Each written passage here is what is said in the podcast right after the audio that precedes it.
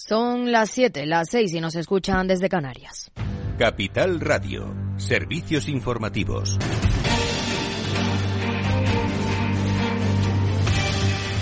¿Qué tal? Muy buenas tardes. La inflación de la OCDE se modera en mayo al 6,5%, nueve décimas por debajo del mes anterior y el menor nivel desde diciembre de 2021. La inflación de los alimentos también ha proseguido su moderación al 11%, mientras que los precios energéticos de la OCDE entraron en terreno negativo. En el caso de España, el IPC ha sido del 3,2 y la subyacente del 4,3%. Y hoy el Partido Popular ha presentado su programa electoral. Se ha comprometido a desplegar una tarifa cero para nuevos autónomos durante el primer año y a introducir cambios en la legislación tributaria para facilitar a las pymes que adquieran a efectos fiscales la condición de gran empresa. También lleva en su programa la eliminación del impuesto a las grandes fortunas, pero no el de la banca y el sector energético. El foco puesto, entre otras cosas, en la clase media. En este proceso no voy a caer en el principal error del actual gobierno, dejar a su suerte a la gran olvidada de esta legislatura, que son las clases medias. Tanto se ha preocupado de ir en contra contra las grandes empresas que se ha olvidado de las pymes y de los autónomos. Tanto se ha preocupado de ir en contra contra los ricos que se ha olvidado de ayudar a la clase media y a la clase trabajadora, que es la que da estabilidad a un país.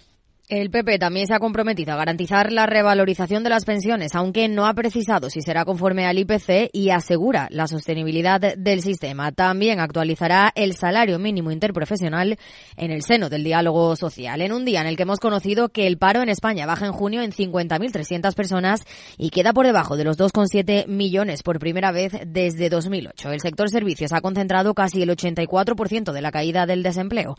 Joaquín Pérez Rey, secretario de Estado de Trabajo y Economía. Estamos exactamente en 2.688.842 desempleados, que obviamente es una cifra muy alta, pero tengan en cuenta que bajar de los 2,7 millones de parados registrados no se producía en nuestro país desde hace 15 años. Lorenzo Amor, presidente de ATA, advierte de que 2023 cerrará con pérdida de autónomos y tacha de muy preocupantes los datos. Aunque hay un crecimiento de 6.600 autónomos, vemos como el crecimiento interanual es de 13 autónomos más. Es más, el 30 de junio de 2023 hay 99 autónomos menos que el 30 de junio del año 2022, según los datos de la Seguridad Social. Datos también en el día de hoy de turismo en nuestro país. Se acerca su récord histórico en la antesala del verano. Alejandra Moya, buenas tardes. Buenas tardes. El turismo exhibe en mayo su fortaleza y bate récords de llegada de visitantes extranjeros. De acuerdo con los datos de Frontour y Egatur publicados por el INE, España ha recibido en mayo 8,2 millones de turistas. Estas cifras suponen, por segundo mes consecutivo, un récord histórico en número de visitantes y también en volumen de gastos que llegan a más de 9 millones de euros. En los cinco primeros meses de 2023, el país ha recibido 29 millones de llegadas, un 28% más que en el mismo periodo de 2022. Una situación que el ministro de Industria, Comercio y Turismo, Héctor Gómez, ha calificado de extraordinaria. Es decir, el marco eh, que ofrece eh, la evolución del turismo en España es extraordinario. Eh, es un sector que está tirando muchísimo de la economía en este, en este momento y España ahora mismo es el país más competitivo del mundo desde el punto de vista turístico. El gasto medio por turista en el mes de mayo se sitúa en 1.183 euros con un incremento anual del 3%. Y si hablamos de los principales destinos, Baleares lidera el podio en mayo con el 21,9% del total, al que le siguen Cataluña con un 21,8% y Andalucía con un 14,7%. En cuanto a los países emisores, Reino Unido sigue siendo el principal país emisor de turistas que visitan España, con más de 1,8 millones, seguido de Francia y Alemania. Gracias, Alejandra. En el plano internacional, Rusia, dice que los barcos que transportan grano desde los puertos ucranianos deben abandonar el Mar Negro antes de que expire el próximo día 17 el acuerdo de Estambul. Y a las 8, en apenas una hora, el balance con Federico Quevedo. ¿Qué tal, Fede, que tenemos hoy? Buenas tardes, Aida. Pues un programa muy completo, como siempre, un programa de pre-campaña electoral. Hoy en La Lupa analizaremos de esa presentación del nuevo programa eh, para las elecciones del 23 de julio del Partido Popular. También lo analizaremos en nuestra entrevista. A partir de las ocho y media nos acompaña el portavoz de campaña del PP, Borja Semper, candidato hoy en la lista del propio Alberto Núñez Fijó por Madrid. Y luego tenemos nuestra tertulia económica donde seguiremos insistiendo también en esas propuestas que ha hecho hoy Alberto Núñez Fijó con Juan Carlos Lozano, con Fernando Pinto, con Santiago Sánchez y con José Luis Moreno. Todo esto hasta las diez de la noche. Pues a las ocho aquí en Capital Radio. Buenas tardes.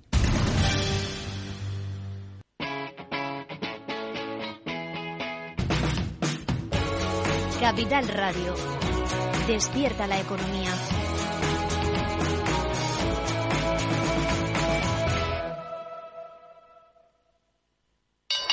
Invierte en acciones OETF sin comisiones. Tesla, Netflix, Amazon, Banco Santander, Telefónica, miles de acciones de los mayores mercados bursátiles del mundo y sin comisiones. Abre tu cuenta 100% online en solo 5 minutos. Un broker, muchas posibilidades. xtb.com. A partir de 100.000 euros al mes, comisión del 0,2%, mínimo 10 euros. Invertir implica riesgos. Si quieres conocer mejor las empresas con las que trabajas, empieza por Informa. Compruébalo con tres informes gratis, el nuestro para que nos conozcas más y los dos que tú elijas para tu negocio. Solicítalos ya en Informa.es.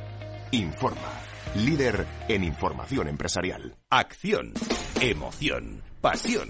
Deporte en estado puro todos los días en el balance de la mano de Paco Lloret. Entre las 8 y las ocho y media de la noche, el balance de los deportes en Capital Radio.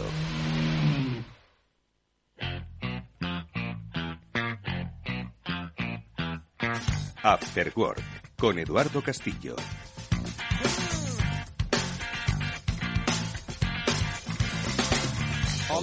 ¿Qué tal amigos? Buenas tardes, bienvenidos a este After Work. Enseguida vamos a comenzar hablando de lo que nos importa, de entender la vida económica que nos rodea y hoy por eso Enseguida vamos a saludarle. Hemos traído un experto en ayudar a, precisamente a las pequeñas empresas de nuestro país, que son las que conforman el, digamos, el 98% del corazón económico de la actividad eh, empresarial.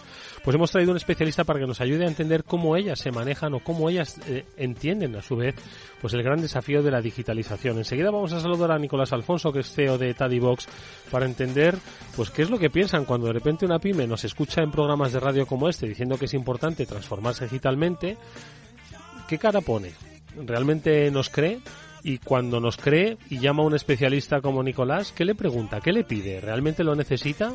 Bueno, pues vamos a aclarar muchas dudas que estoy seguro que todavía mantienen muchas de esas empresas, muchos de esos negocios. Ojo, al final hablamos de empresas, pero también estamos hablando de negocios. No dejan de ser empresas, pero son negocios quizás como los que están en nuestro barrio. Bueno, pues de eso hablaremos ahora al principio del programa, pero también eh, hablaremos de mucha economía, de lo de los 20.000 euros de la herencia universal.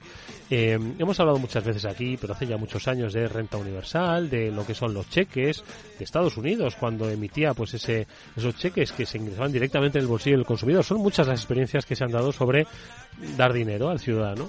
Bueno, pues hablaremos eh, con Félix López y con Chimo Ortega de estas cosas que seguro que les llama mucho la atención y también de inflación, ¿vale? Que, que queremos un poco actualizar el, el, estado de las cosas que parece que se modera, sí. Lo vamos notando, lo vais notando en el supermercado, estoy seguro de que sí. Bueno, pues venga, esto es After Work. Vamos a comenzar ya mismo. Venga.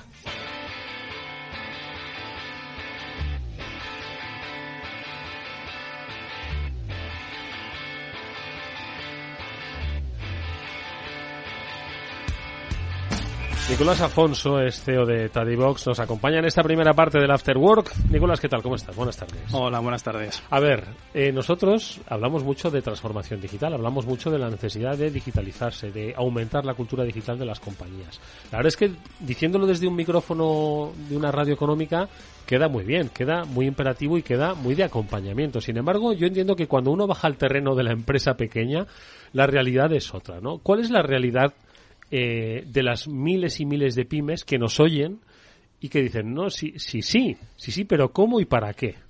Sí, la realidad es diferente, ¿no? Eh, como bien dices, ¿no? Oído en una radio eh, o, o, visto en internet o lees un artículo, todo suena fenomenal. Pero el reto que tienen muchas de las pymes es ¿y cómo lo hago, no? Ya tengo que llevar el día a día de mi negocio, ya tengo que estar al tanto de pagar los impuestos, pagar los salarios, mantener los márgenes, seguir vendiendo, etcétera. Y ahora encima me toca ser un experto en transformación digital eh, una cosa más que tengo que hacer, ¿no? Cada vez se le va colocando más cargas a las empresas, a los empresarios, y esto de la transformación digital muchos lo ven como una carga más, algo más que tienen que hacer.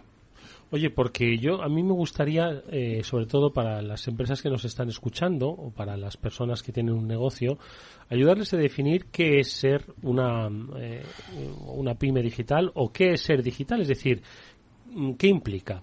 Eh, informatizar sus procesos de relación con los clientes, tener una identidad visual digital, utilizar los canales digitales para vender más aparte de los canales físicos. Entiendo que hay muchos estratos de digitalización que dicen, ¿yo qué soy? O sea, ¿yo cómo me identifico? ¿Cuáles son los que debemos por lo menos tener en consideración? Bueno, para mí lo más importante es eh, la forma de afrontar los cambios. No es tanto de tener una página web o tener eh, pues un proceso digitalizado, es más de que cuando tengas un cambio o una oportunidad porque un cliente necesite algo es poner en marcha un proceso, hacer algo diferente, ¿no? Y buscar en esa solución, posiblemente en tecnología o en un servicio digital, la solución que pueda darte ese servicio y hacerlo de forma ágil. Para mí, la empresa que hace eso de forma recurrente, de forma ágil, es aquella la que, la que se está transformando y la que ya está transformada. Eh, yo creo que la que dice voy a solucionar un problema y monto un proyecto dos años vista y tal, esa es la que no lo está. No es tanto el montar la página web, sino es cómo afrontar y cómo luchar con esos cambios que están ocurriendo fuera. Si lo ven como una oportunidad y una forma de mejorar y de prestar un servicio diferente al cliente, están transformadas. ¿Qué cambios son los que ven las pymes que creen que les pueden afectar, que te trasladan a ti, que te dicen, oye Nicolás, esto está pasando, ¿cómo hago, cómo lo afronto? ¿Qué es lo que ven? Mira, lo primero que me suele llegar a mí es eh, las pymes que dicen, eh, como decíamos al principio, oye, ¿por dónde empiezo? Saben que tienen que hacerlo, eh, lo están viendo, lo están viendo en la competencia, lo están viendo ellas mismas como usuarios, ¿no? Ellos son usuarios de muchas aplicaciones, de muchos servicios, de muchas otras empresas de tamaño igual o parecido a la suya que ve que se están transformando y ellos ven que, su negocio a lo mejor no lo está haciendo, ¿no? Entonces lo que están viendo es que sus márgenes se van reduciendo y de que ellos no están siendo capaces de dar esa respuesta. Entonces, pues lógicamente lo que buscan es ver, oye, ¿y qué hago yo? Algunas buscan soluciones evidentes, como a lo mejor pues tener presencia online, que puede ser importante o no, o tener una forma de relacionarme con el cliente, algo de ese tipo. Pero principalmente lo que yo lo que tienen que buscar es, oye, ¿cuál es mi siguiente paso para mejorar mi negocio? Para hacer que mi cliente esté más contento conmigo o para vender más.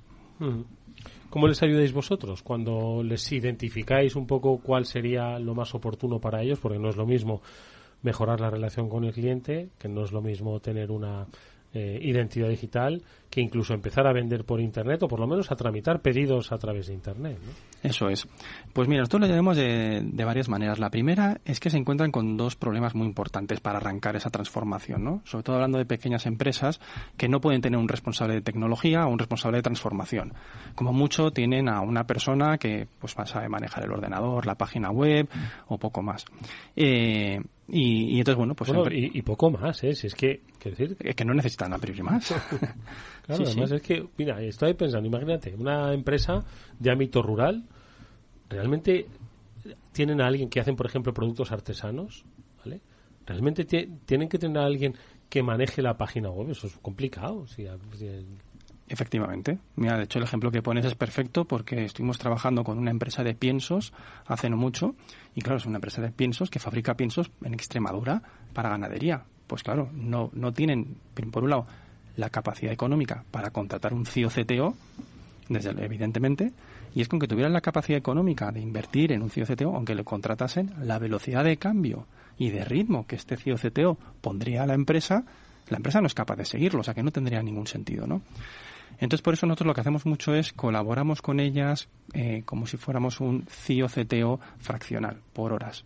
Entonces nos incorporamos a la empresa, al comité de dirección, pues a lo mejor una vez cada 15 días o una vez a la semana, y lo que hacemos es les ayudamos a ir dando los pasos necesarios, como si fuéramos ese responsable de transformación dentro de la empresa. Ah, muy bien. ¿Y cómo, cómo ejecutáis esa esa transformación, esa integración, les dais herramientas, les hacéis eh, consultoría, ¿cómo funciona el trabajo ya sobre, sobre el terreno de Tadivox? A ver. Pues mira, nosotros lo que hacemos primero tenemos una metodología para ayudarles a identificar realmente dónde necesitan empezar empezando por el cliente y el negocio. Tenemos que entender el negocio 100%. Si no entendemos su negocio 100%, cualquier transformación o cualquier cambio eh, puede suponer un riesgo.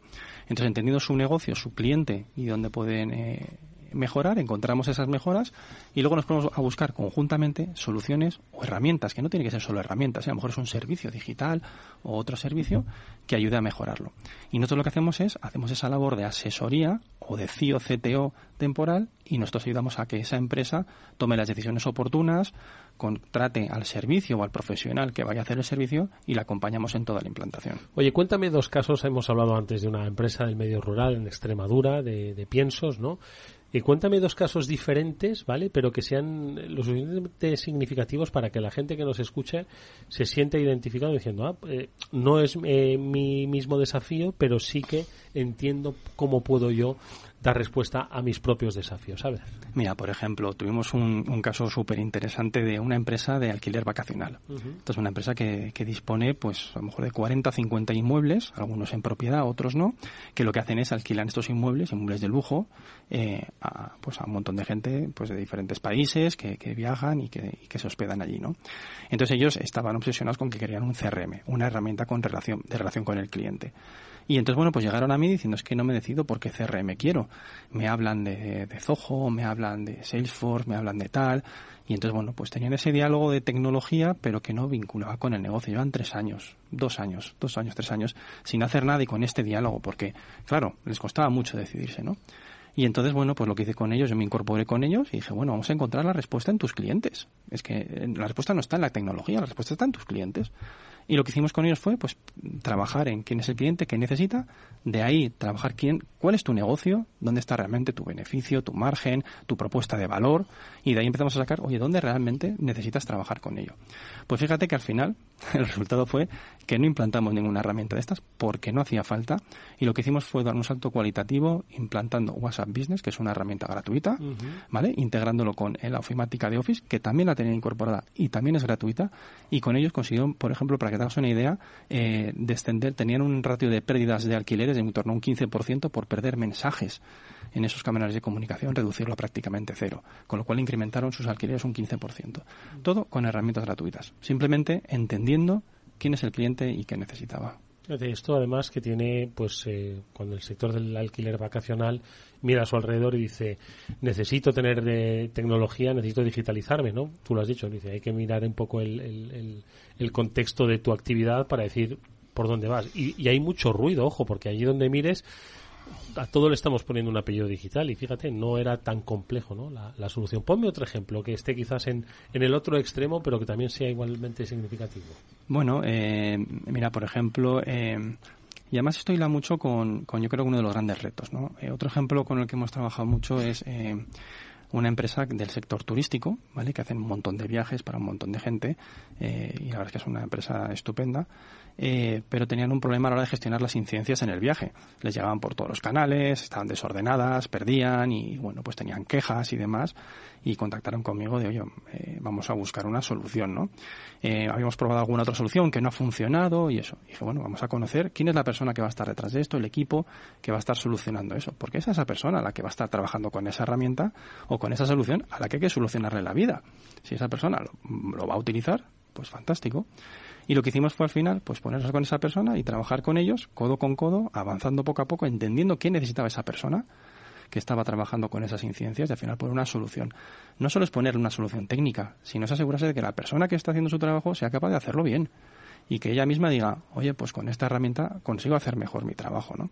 Entonces, eh, es una labor de acompañamiento, es una labor de entender al negocio, es una labor de entender al equipo y a las personas que están ahí, y luego ya viene la herramienta detrás, que es el apoyo, que es, la lógica, la, informática que viene detrás. Oye, veo un poco por los dos ejemplos que has puesto, seguro que hay muchos más de otras áreas, pero veo que la relación con el cliente es una de las principales preocupaciones de las pymes, o es una de tantas. Sí. Sí, efectivamente, porque al final ellos están muy cerca. Yo creo que las pymes tienen una, una, oportunidad buenísima con todo esto. Las pymes tienen una gran ventaja frente a toda la transformación que las grandes empresas no tienen. Uno, esa cercanía con el cliente. El dueño está pegado al cliente, la gente está pegada al cliente y es fundamental tener esa cercanía.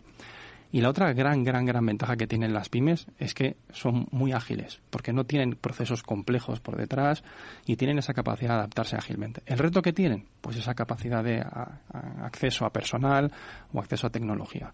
Pero bueno, de nuevo, cada vez más el sector digital, el sector de la transformación está ofreciendo cada vez servicios más sencillos a cada una de estas empresas y creo que ya ha llegado el momento de que realmente las pymes españolas eh, den ese salto de transformación eh, y logren mejorar pues su vida y la de todos nosotros. Oye, Tadivox, el, el logo de vuestra compañía, Nicolás, es eh, iba incorporado como una cajita, ¿no? Esa cajita que es una cajita, dice, yo te doy aquí aquí está la solución en esta cajita pequeñita. Eso es, sí. Nosotros la idea que tenemos es que, eh, bueno, eh, tenemos una metodología que la paquetizamos y lo que hacemos es eh, paquetizarla y repetir el proceso.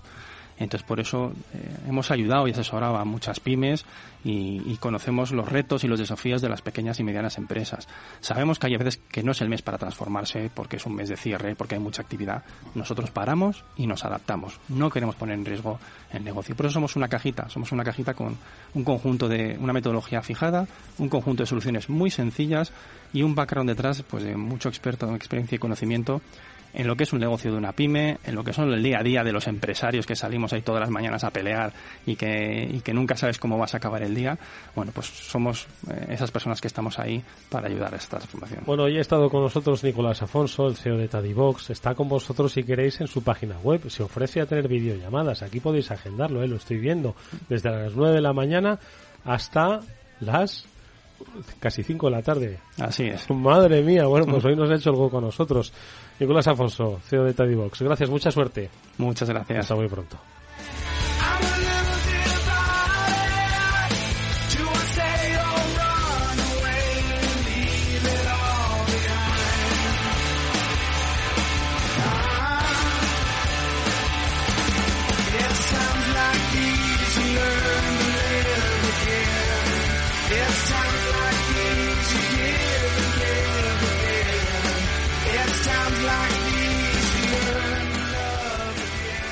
After Work con Eduardo Castillo. En Capital Radio te mantenemos económicamente informado desde que amanece. Son las 7 de la mañana, hora central europea, las 6 de la mañana en Canarias. Aquí comienza Capital, la bolsa y la vida. Haciendo algún break en el camino. Enseguida, hora trading la hora más golfa de los mercados. Para continuar informándote después de comer. Son las 4 de la tarde, las 3 en Canarias. Esto es Mercado Abierto, en Capital Radio. Y que cierres el día conociendo todos los detalles. Señoras y señores, buenas noches, bienvenidos. Escuchan la sintonía de Capital Radio. Les invito a que nos acompañen aquí en el balance. Capital Radio.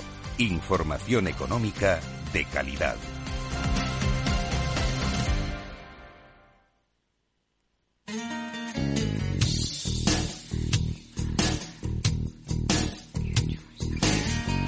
Eduardo Castillo en Capital Radio, After Work. Ser pyme no es fácil, la verdad. No es nada fácil porque una pyme bien llevada crece. Crecer ya implica determinadas eh, actitudes, ¿no? Tanto eh, fiscales, como laborales, como tecnológicas, pues que o están bien acompañadas en ganas, tesón, tecnología y asesoramiento, o uno prefiere seguir siendo pi. Félix López, buenas tardes, ¿cómo estás? Muy buenas tardes. Crisis de subinversión llamaba yo eso. Crisis de subinversión. Sí. Es decir, yo creé hace unos 30 años una serie de, de metáforas de la guerra del Feletán, era otra, me acuerdo, no sé, ¿no? Y en todos los no se me quedaban a la hora de... Sí, llega un momento en que la empresa pues crece. Y entonces tiene que cambiar el tamaño salto cualitativo cuantitativo es dramático, ¿no? El, salto cuantitativo de que factures más y que Hacienda te ha sido tradicional, ¿no? Una de las desgracias que ha habido en este país de organizarlo todo, ¿no? Pero muchas empresas efectivamente les va bien. Tienen que realmente ampliar la fábrica, o no ampliar la fábrica, hacer una al triple de grande, ¿no? Que sería un poco lo que le da.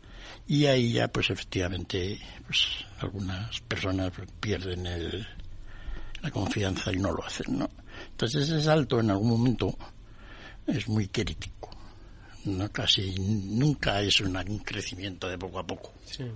No es un crecimiento de poco a poco pero que luego de momento hay que tomar una decisión hay que tomar una decisión y tomarla casi ya sí que normalmente consiste en invertir dinero no y bueno pues algunos lo hacen y otros, otros no.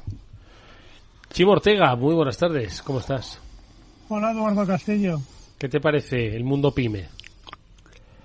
Pues me parece que es el mundo que mueve, que mueve la economía, pero eh, me ha quedado una cosa clara, no sabe siempre la pyme lo que necesita y por otro otra cosa, por mi experiencia personal en las pymes, en aquellas que tienen pocos trabajadores, eh, si no se lo cree la cabeza pensante, es decir, el, el CEO de la compañía o el director o aquel que lleva los bandos, es muy, muy, muy, muy, muy difícil que cualquier implantación, sea digital o de cualquier tipo, eh, pueda funcionar. Eh, y hay veces que se hace por necesidad y ante la resistencia de estas personas y no funcionan. Eh, me ha llamado mucho lo de la atención en el caso del WhatsApp. Eh, WhatsApp Business era suficiente para, para solucionar un problema de perder el negocio. Importantísimo. Hay veces que los pequeños detalles marcan la diferencia. Sin embargo, lo hemos hablado en más de una ocasión, pero bueno, siempre es bueno sacarlo a colación, ¿no? Por ejemplo, en, en Alemania, ¿no? Que siempre hemos dicho, el tamaño de las empresas pequeñas es, es el más grande que el de las pymes de aquí. Y las empresas medianas alemanas son bastante, bastante medianas, ¿no? Bastante tirando a grandes, ¿no? Es que, claro, una pyme alemana es una empresa mediana aquí. Que nos hagamos una idea. Hace unos 20 años, vea, 30 años ya va a ser, mm, Hermann Simon, que es un alemán, que luego creó la mayor empresa consultoría sobre precios, escribió un libro que se llama de Hidden Champions, campeones ocultos. Eran pymes casi todas alemanas, centroeuropeas, ¿no? Hombre, siendo el alemán. Sí. Y es uno de los mejores libros escritos sobre un poco del aspecto. Yo, pues enseguida hice un benchmarking de las empresas alemanas para compararlas con las españolas a nivel exportador, ¿no? Y aproximadamente como unos 12 años después hizo como una segunda edición.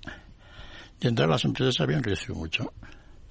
La típica empresa que, que tenía 400, 300 empleados, que era un hidden champion, pues oye, especialista en hacer lavadoras industriales para los hoteles, no hacía otra cosa. Pues había crecido pues a 1200.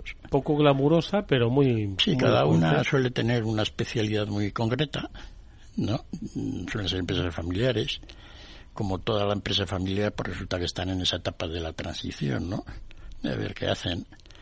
Y sí, eh, en España hemos crecido mucho la empresa media. Quiere decir que todo este éxito exportador español, desde, desde la época de los Hidden Champions de Simon, pues en realidad las empresas españolas lo han hecho mejor que las alemanas, ¿no?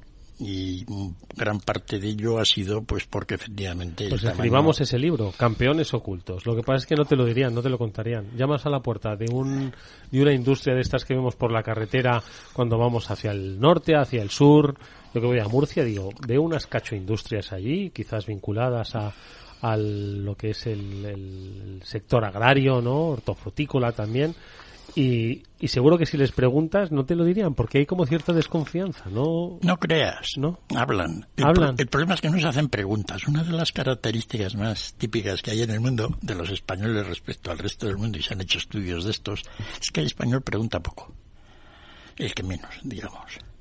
Es una curiosidad. Y sin embargo, los alemanes son de los que más preguntan. Es una cosa un poco rara, porque Ajá. te lo imaginas, ¿no? Sí. El típico alemán preguntón. Sí. ¿no? Pues sí, es una cosa. La gente va y pregunta, oye, ¿usted qué hace? Tal, no sé qué, ¿no? Y yo creo que, bueno, pues quizá en España no preguntamos mucho porque igual esperamos que nos van a responder. Exactamente, exactamente. Yo no pregunto porque lo, diríamos es de mala educación, como diciendo, ¿este qué está tramando? ¿Qué, qué está buscando? Nah, pero si vas por la carretera y hacia Albacete y paras en una empresa Hidden Champion hispana Sí, sí. Y vas allí y le dices, vengo aquí a hacer una entrevista porque estoy escribiendo un libro de los Sobre los campeones, campeones ocultos. de, Extrema- de Albacete y de Murcia. En Albacete me pueden sacar una navaja. Y, bueno, y, y te contestan. ¿Seguro? Ah. Sí, sí, en Murcia, por allí, yo que conozco mucho Vale, voy, voy por, por Burgos, voy por tu tierra. Y allí, allí también. Sí. ya- estoy animando a que alguien lo haga. No, Chimo, ¿lo no, haces o qué? Te- al- alguien nos que subimos a uno de tus coches y, y nos No, vamos de yo ruta. si voy contigo me atrevo, si no, a mí lo de la navaja me da miedo, Eduardo. Además, esos Hidden Champions ya creo que tienen todos una cierta implantación digital. Sí, obviamente, ¿no? Obviamente. tiene Ya, que tener- son Pero me, empresas me ha que- gustado lo que has dicho, Félix. Una cierta. Sí, cierta. Pues, oye, también, también la... pero bueno, ojo, que, que, es cierto que lo digital es un camino para crecer, pero quizás crecer en eh, internacionalización, quizás crecer en eh, innovación, nuevo producto, quizás crecer en mayor producción porque tienes que triplicar la fábrica, la digital. es que llega un momento en que cuando las empresas tienen cierto tamaño ya todo se complica. ¿No? Lo cual, pues efectivamente luego vienen los problemas que, pues que lo hacen mal. ¿no? Porque si dirigir una pyme es un follón, dirigir una empresa grande es un follón al cubo. ¿no? Y porque se hacen las cosas tan mal, porque es muy difícil, pues las pymes sobreviven, ¿no? Porque si no fuera esto es como, ¿tú qué quieres tener? ¿Un chiringuito en la playa o un tres estrellas Michelin, no? Hmm. Entonces, pues bueno, no, la... Pero el problema es que... que y después del chiringuito, pero ser feliz, ¿no? Sí, el problema es que las pymes llegan a un momento en que si no dan ese paso se estancan. Y al final el mercado, por lo menos en mi sector, cuando alguien se estanca, alguien viene por detrás y le pasa por encima. Claro, yo cuando te preguntaba, Eduardo, oye, Chimo, eso de las pymes, y claro, tú siempre estás hablando de la Peugeot y de la Volkswagen y tal. y luego, luego está el, concesionario, de, el concesionario de automóviles. Exacto, no, no, y pensar, por ejemplo, en España el 95% de los talleres, y hay miles de talleres, ¿vale? Ahora mismo no me acuerdo el número y no lo quiero concretar, pero sí este dato, el 95% de los talleres que hay en España tienen entre uno y tres empleados. Y en Estados Unidos también. Con lo cual, fíjate, si manejo todas las empresas. Vamos a ver, o sea, claramente un taller sí que tiene margen para crecer, pero no, es decir, pero al final, es decir, ¿por qué de repente no te cogen el coche hoy? ¿No? Porque hay redes de talleres. Bueno, claro. Porque se estancan se tienen que apuntar a una red que les dé ciertos servicios, incluidas la digitalización en muchos casos, que, les haga crecer un poco y buscar clientes en otro sitio, porque si no se mueren. Hombre, mi, mecánico, que es muy bueno, pues siempre tiene problemas en encontrar un ayudante. Exactamente. y muchas veces te dice, mm. Félix, no me lo traigas hoy eh. porque no porque no porque tengo otros coches que arreglar. Mm. Claro. Entonces, si tuviese más espacio y más mano de obra, sería más grande ese taller. y si tendría que invertir. Exacto, se está en una crisis de subinversión. Mm. Invertir, claro. No hay locales para talleres, ¿o sí? Es un tema interesantísimo. No es un problema de local, yo creo, es un problema del vértigo que le da al señor que le va bien porque es un manitas reparando coches y que tiene su cliente la fiel y, hablo de talleres como de cualquier otro negocio, ¿eh? que no tiene por qué ver con la movilidad. Y de repente tiene que dar el salto a arriesgarse a contratar a gente, a buscar un local más grande, o sea, incrementar sus gastos sin la garantía de que le va a ir bien. Y ya no te hablo si en vez de esas pymes hablamos de empresas pymes, pero un poco más grandes, que muchas pasan por el proceso de, de exportar o de no sé qué. Del vértigo es. bueno. Tremendo. Bueno, vamos a seguir hablando de esta y otras cositas. Vamos a hacer una breve pausa, escuchamos un consejo y quiero eh, que Félix me dé su opinión sobre lo de la herencia universal. Venga.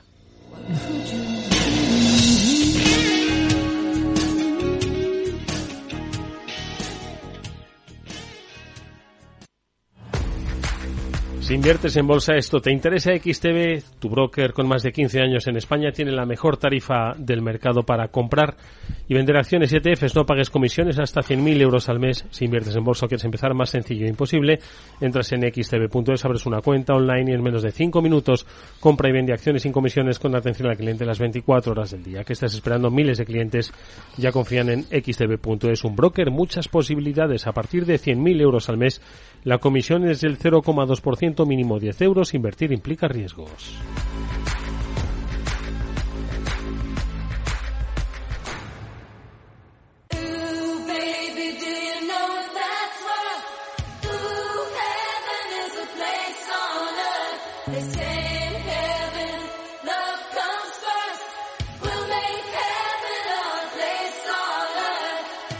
After Work con Eduardo Castillo. Bueno, aquí no vamos a criticar las ocurrencias eh, de los partidos políticos porque siempre las tienen y más cuando se trata de hablar de dinero. Ocurrencia puede ser lo de los billetes, eh, digo los billetes de Interrail, el cine, el cine para para para los, eh, los pensionistas. También una ocurrencia es el plan PIBE, eh, que te doy mil euros por tu coche chatarrao. Eh. Hoy, solo que son ocurrencias de más eh, fácil aplicación o de menos fácil aplicación. Eh, Donald Trump eh, metió cuánto mil o dos mil euros en el bolsillo de cada estadounidense, ¿no? ¿Dos mil fue? Sí, pero luego más. Es decir, está viendo las cifras al final y, y entre... Y además, si aquí no, no hacía falta que tuvieses 23 años, no, no te lo daba, toma para ti. Es decir, ocurrencias hay de todo tipo. Hay algunas que se llevan a cabo y otras que no. Entonces, lo de soltar 20.000 euros, eh, pues tiene varias, varios componentes, ¿no? Que, que cabe analizar, ¿no? Volvemos al gran debate de la renta básica universal, porque esto no dejaría de ser una. Divide 20.000 entre, entre 12 meses, ¿a cuánto daría al mes eh, durante X años, no? 1.600 y pico. 600 y pico, ¿vale? Durante un año. Durante un año. Bueno, pues si lo hacemos en 5 años, pues. ¿vale? No, pero 20.000 de golpe. Esto es que. Sal... 20.000 de golpe, ¿no? Entonces, esto, esto es una ocurrencia. Es una ocurrencia. Bueno, como todo en la vida, pues hoy una herencia no está mal, ¿verdad? No, ya. Entonces, pues la idea, la idea al principio muy buena. Quiero decir, lleven 20.000 eurillos a todos los chavales y chavalas de 18 años para que vayan por el mundo adelante y, uh -huh. y descubran, ¿no?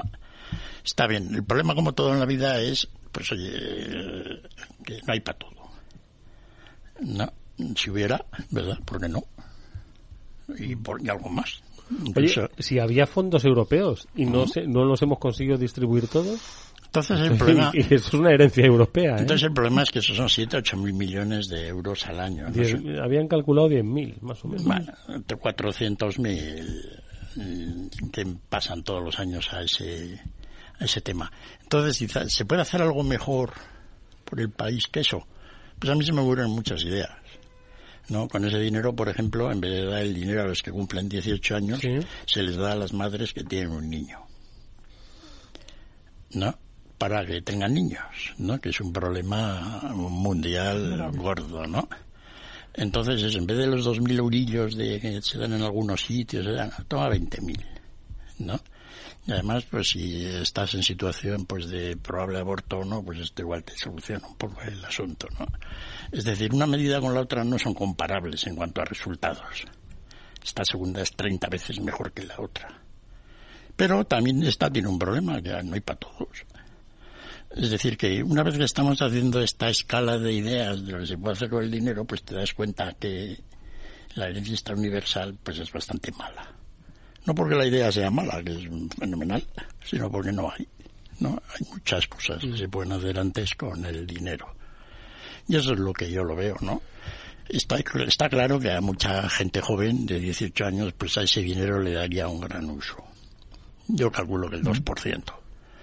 ¿No? Lo cual está bien. Un gran uso. Dicen que esto sería para montar un negocio, Exacto. para formación o para... mm, ¿Cuál era una tercera vía? Eh, inserción laboral, emprendeduría o formación.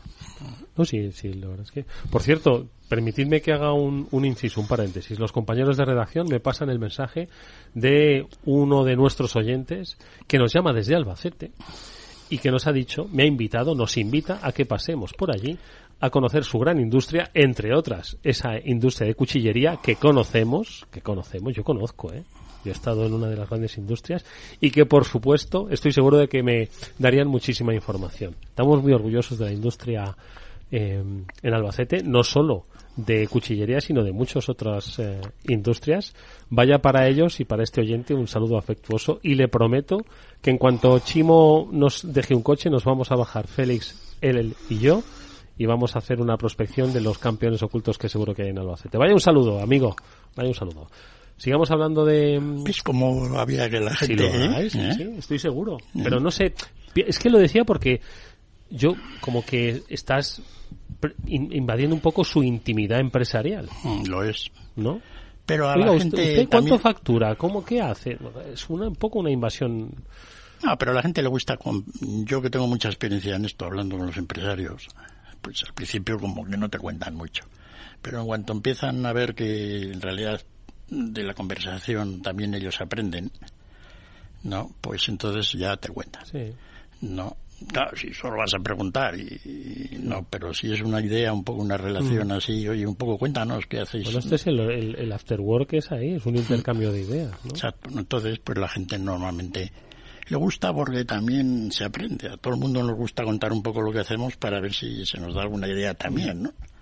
De, de, de ver las cosas diferentes, ¿no? Mm. Bueno, pues eso.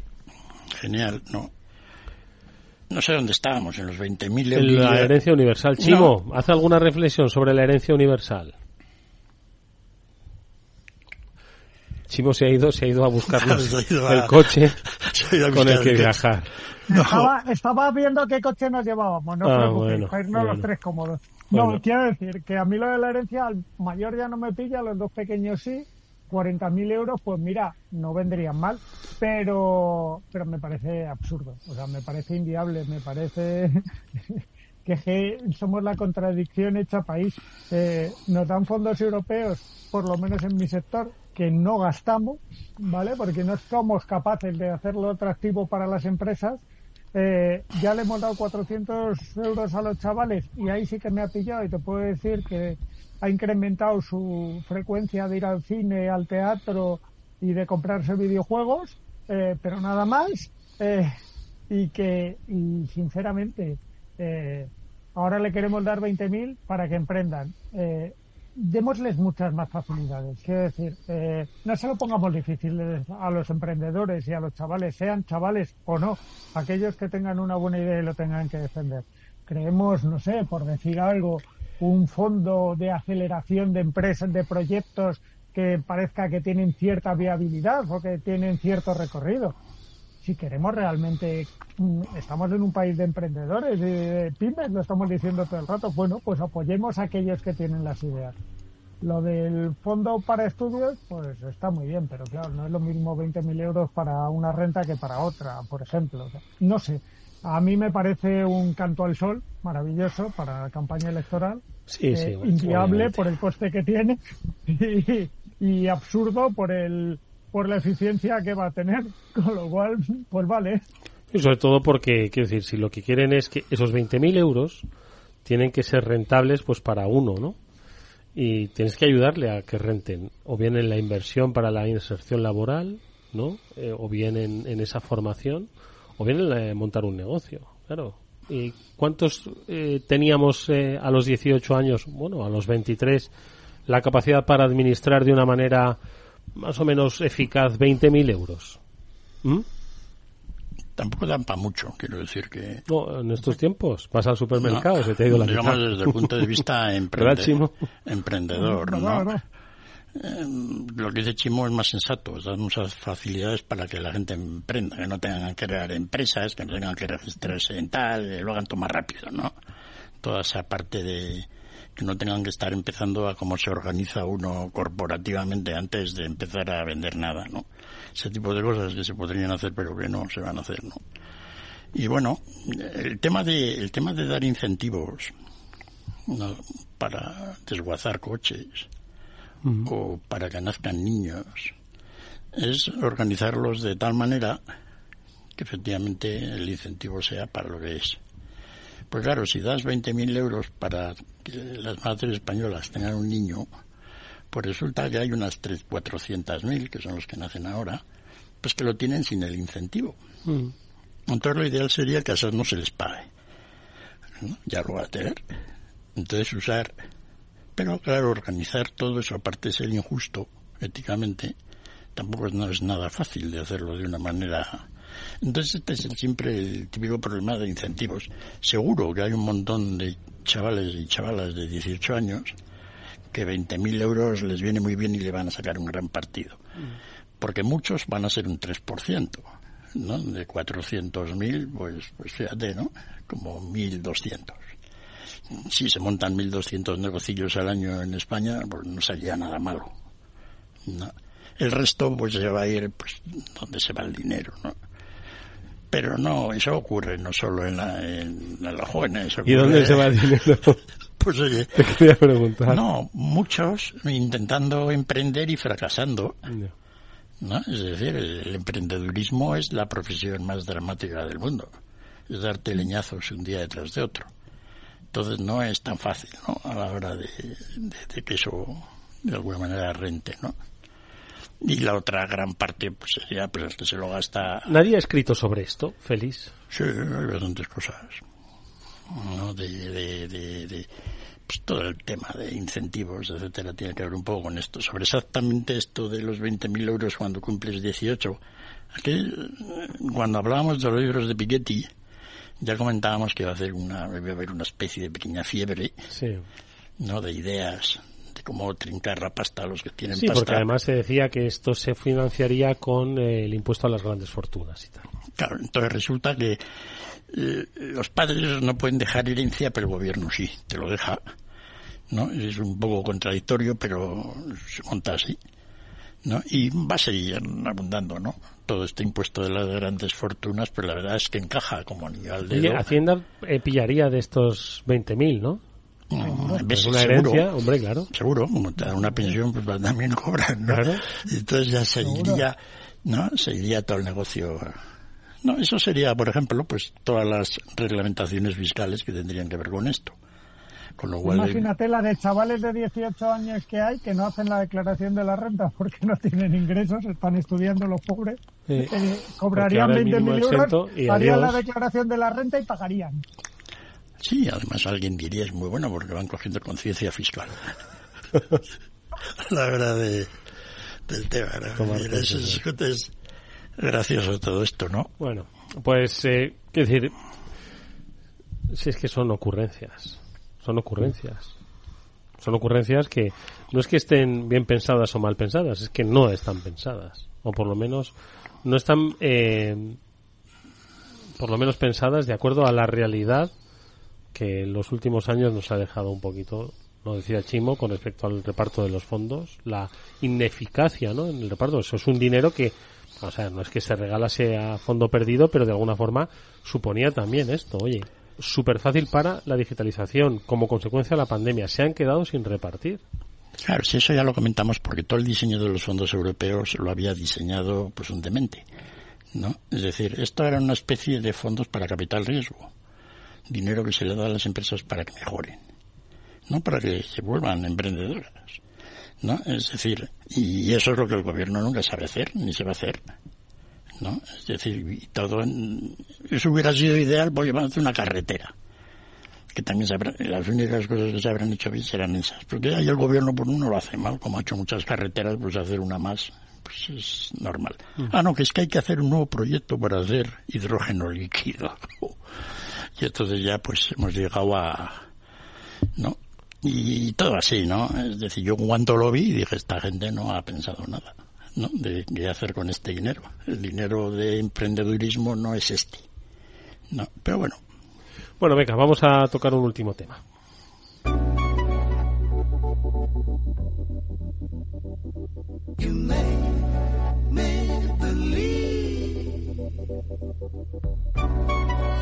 After Work con Eduardo Castillo. Hombre, la verdad es que tocar temas de economía y electoralismo siempre da muchísimo juego, hay que decirlo, ¿eh? porque las, las ocurrencias a cada cual son más, más interesantes. ¿no? Sí, no lo hemos hecho mucho en este programa, al menos No. no, yo casi nunca me meto en temas políticos. No, porque quiero decir que al final es, es papel mojado, ¿no? Decir que pueden tener una, hasta una explicación económica, pero ya no se trata de el, el liberalismo o el, o el keynesianismo, ¿no? Sino que es que queda un papel mojado, ¿no? Obviamente, no es, es entender un poco el propio funcionamiento ya no de la economía, sino de la estructura administrativa de un país como el nuestro, ¿no? Sí, al keynesianismo, por ejemplo, la gente se reía, ¿no? Fíjate, les paga a la gente por cavar, cavar hoyos No y taparlos, ¿no? sí. Pues ahora es todavía peor. Ahora ya ni, ni tan siquiera hay que cavar nada. Toma, dice, pero cabo aquí, dice, no, no, no, no hace falta. A la hora de... Bueno, eh, curioso. estas cosas en cualquier caso generarían un poquito de inflación, porque si pones 20.000 cucas en manos de, de mucha gente, pues dispararía un poquito la inflación, que es un poco lo que pasó con lo de los 2.000 euros de Trump, ¿no? Sí, bueno, siempre ha habido ahí la discusión de que sería debido a la última inflación, ¿no? Y las ideas. Sí, evidentemente, pues cuanto más consumo hay, pues hay una tendencia a que al menos los precios se mantengan. Por ejemplo, pues oye, habría una resistencia a bajar el precio de los cines y ese tipo de cosas que ayudan, ¿no? Mm. A la hora de decir, aquellos que, por ejemplo, pues todo el tema este de formación, pues no cabe duda de que es un gran incentivo para que todo el mundo que ofrece formación, pues gane dinero, ¿no? Exactamente. Como todos los programas de financiación de los másters en Estados Unidos, que en realidad es dar el dinero a las universidades. Si no hubiera eso, pues los cursos costarían la mitad. Y no harían falta los... Todos estos son esquemas, todos ellos mal desarrollados, ¿no? Y que conducen pues a situaciones luego bastante perversas, ¿no? De, de la situación. Lo de la devolución del dinero y todo esto, que cuando uno te. Los, pre- los créditos que te da el Estado para estudiar, ¿o qué? Claro, en principio está muy bien. Coges 100.000 euros, que es, o dólares, que es lo que un estudiante americano necesita para terminar la universidad. 100.000 eu- eh, dólares. Sí, pues tiene que comer. Chivo, eso es mucho, ¿eh? Sí, fíjate, allí con... 100.000 dólares, ¿eh? los- se dice poco, ¿eh? Hay que pagar los cursos que valen dinero. Y luego, pues tienes que alimentarte, ¿no? Cierto que la comida en Estados Unidos, los huevos han bajado, estaban a 4 dólares la docena, ahora ya han bajado a la mitad. Pero mucha gente se gasta menos, pero también en Estados Unidos hay universidades baratas, estatales, etcétera, ¿no? Pero en fin, la idea esa general de, de que toma dinero, búscate un préstamo y con alguna beca te apuntas a Stanford y claro, allí son a 50.000 o 60.000 o 70.000 por año. Wow. ¿no? Deberían, o sea, ¿cómo lo hacen? Pues a la hora de... Entonces, pues porque hay financiación para ello, ¿no? Sino ¿quién paga eso? A la hora de... Luego, pues bueno, efectivamente, pues los teóricos de la ciencia de la educación o del capital humano, pues dicen que empiezan a calcular si ese gasto es rentable o no, a nivel personal, ¿no? Y casi siempre salen los números, porque años de educación, títulos universitarios, etcétera, pues comparado con uno que acaba el bachiller, pues ni color, ¿no? Y, y eso, a la hora de... Entonces, bueno, no cabe duda de que cuanto más gasto de este, por el tema de, el tema de la subida, el tema de la subida de precios, yo creo que será muy raro que ocurra, si no vuelve a haber otro problema. Bueno, esto puede venir un problema de la manera más insospechada. La energía, que es como empezó todo esto, ¿no? Y entonces, pues que vuelva a haber un problema con el gas, otra vez. Y entonces, pues... De todas formas, si ahora que lo, lo comentas, lo del gas, ¿tú te acuerdas el, el, el crudo invierno que iba a pasar a Alemania y tal? Al final, no, realmente no fue tanto, ¿eh? No, pues porque durante un tiempo sin... Pensamos que Alemania se iba a congelar y que las empresas iban a parar. Pero lo han pasado mal, ¿no? No, no digo que fuese el mejor de los inviernos, pero... Entonces todo el mundo está pensando que igual es el segundo. El invierno pasado no, que fue así como tranquilillo, pero este segundo que nos vamos a coger con... ¿no? Ya el lobo es que, no ojo, ha llegado. es que estamos en... La guerra en Ucrania sigue, ya llevamos un año y pico de guerra en Ucrania, no hay visos de que esto se vaya a terminar. Eh, siguen las actitudes eh, de confrontación entre los bloques y el verano se termina de aquí a mes y medio, ¿eh? Ujú. Así es. Oye, Chimo. ¿Está Chimo por ahí? Chimo. Estoy, estoy, dime, dime. Que no tengo abuela. Nah, Pero te tengo a ti. ¿No? ¿Cómo estaba la inflación a final de junio? Ah, Mira, no me, me has pillado, Félix. Me has pillado, pero, pero una cosa tengo cierta, tú acertaste. Lo sé. La inflación anual estimada del IPC en junio de 2023 es del 1,9%, de acuerdo con el indicador adelantado por el INE. Mm, Eso ya, ¿verdad, Chimo? Que septiembre del año pasado, ¿no? Reciente. Exacto. Félix ya lo pronosticó todo, hay que decirlo. Mm. Eh, Por no te- tiene abuela, me tiene a mí, que me has pillado porque no tenía aquí la lista de datos de Félix, que tengo la lista de datos de Félix para ir poniendo tics según se van cumpliendo. no, pero tienes razón, Félix. Acertaste, lo. Pues sí, y es cierto que han ido bajando. Yo lo he notado en algunos productos de supermercado, ya han ido aflojando un poquito esos, Cuando yo, esos cuando yo precios estresados. Félix me decía que iba a bajar. Yo lo recuerdo, con lo cual, Sí, sí, nos lo decía. No, no, pero iba a quedar en 2% a finales de junio, exacto. Ha sido tengo que reconocer que, visto desde fuera, parece un descubrimiento tremendo, ¿no? Pero era elemental. Tenía que haber dicho cualquiera, ¿no? Pero no, no lo, han comentado, me fastidió, Eh, Félix, lo que más me fastidia es que, que, he recuperado la lista de tics de Félix, aquí la tengo, es que, es que en aquel momento decías, es obvio que va a quedar así, como si lo supiera todo el mundo y nadie lo pronosticaba. Por eso digo que es un poco... Que nos expliques a los humanos cómo lo hiciste. ¿Verdad? Bueno, eso ya... Ahora lo, importante es que va a ocurrir. Ahora mojate. ¿Qué va a pasar? ¿Qué va a pasar, no? Pues si no pasa nada con el tema de la energía, la inflación se va a quedar alrededor del 2% durante tiempo. Eso está bien, ¿no? Puede incluso que suba un pelín ahora. Agosto tal, pero nada. Es decir, va a depender de de incluso el 1,9% ese que esté por debajo del 2 yo creo que ha sido un regalo del Instituto Se mantiene el run runeo, ¿no? Así de subiditas de precios, denota que hay actividad, que hay movimiento, no hay presiones en los precios de la energía. Sí. No va a haber presiones en los tipos de interés, ¿no? Bueno, no hay presiones, pero los bancos centrales, ¿no? Parece que han aprendido economía no se sabe dónde, ¿no?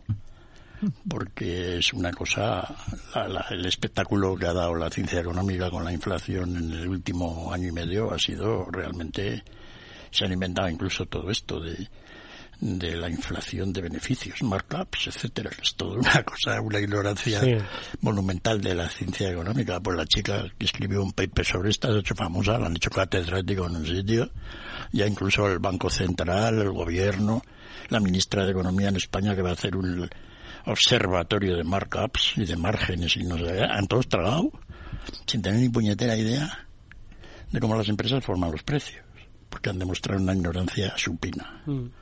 eso era otra ocurrencia, que decir, de estos tiempos, o sea, achacar a los beneficios empresariales la causa primera de la inflación formaba parte un poco del relato, ¿no? Que el, el gobierno ahora en funciones pues ha constituido con respecto a las fuerzas económicas, etcétera, etcétera, ¿no? Entonces, bueno, pues era... Pero que el gobierno español lo dijera, sea normal, ¿no?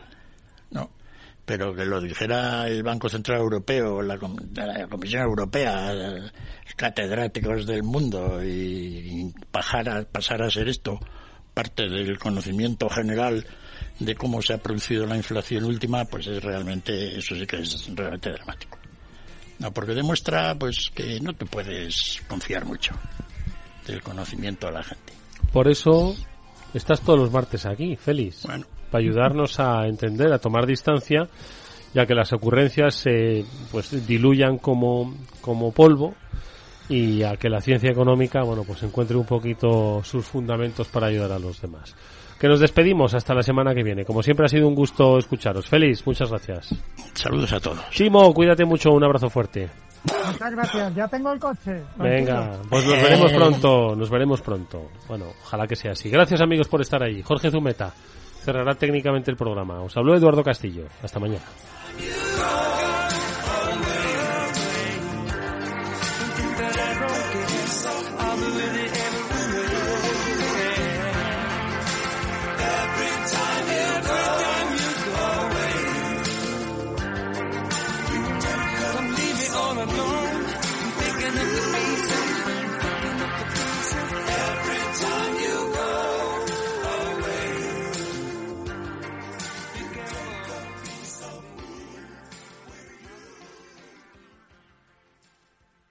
¿Qué es ir más allá? Con Arval podrás llegar donde te propongas de la forma más sostenible y asegurar un mundo mejor contribuyendo a la seguridad en carretera, al futuro de las ciudades y a la calidad de vida. Ser responsable sin tener miedo al liderar el cambio. Arval, la transición energética arranca aquí. Más información en arval.es. Capital Radio. La genuina radio económica.